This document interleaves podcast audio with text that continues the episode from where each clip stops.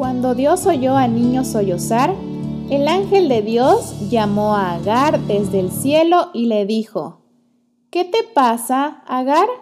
No temas, pues Dios ha escuchado los sollozos del niño. Levántate y tómalo de la mano, que yo haré de él una gran nación. El desierto era árido. Ella era un personaje secundario, muchas veces sin voz, esclava de la casa, pero también de las circunstancias. Conociendo el comienzo de su historia, quizá podríamos pensar que su vida estaba destinada al fracaso. Sin embargo, Dios no olvidó ni dejó abandonada a esta mujer extranjera, privada de libertad, sin riquezas ni honra. Él se le manifestó, no una, sino dos veces, ambas en el desierto. La primera vez, Agar había huido, pero después regresó a las tiendas de Canaán y se sometió al mandato de su ama Sara, por orden de un ángel del Señor. Con el reproche también se mezcló la consolación de la promesa de la multiplicación de su linaje. Aproximadamente 15 años después, con una hogaza de pan y un odre de agua que Abraham les entregó con pesar, Agar e Ismael salieron del confort de su conflictivo hogar y se internaron en el desierto, yermo con rumbo incierto. Dios había prometido que haría de Ismael una nación grande.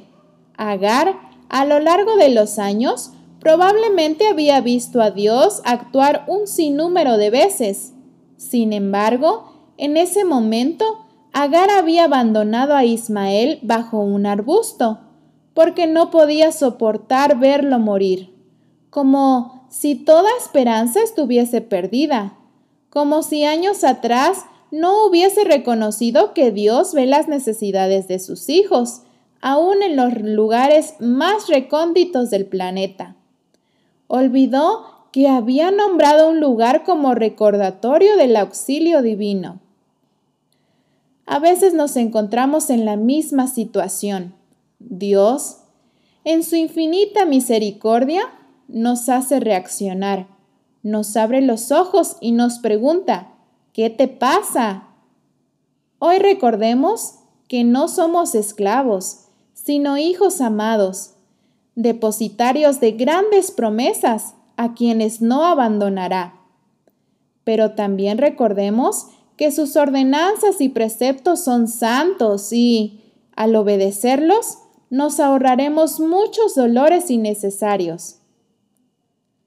La instrucción impartida a Abraham tocante a la santidad de la relación matrimonial debía ser una lección para todas las edades los derechos y la felicidad de esta relación deben resguardarse cuidadosamente.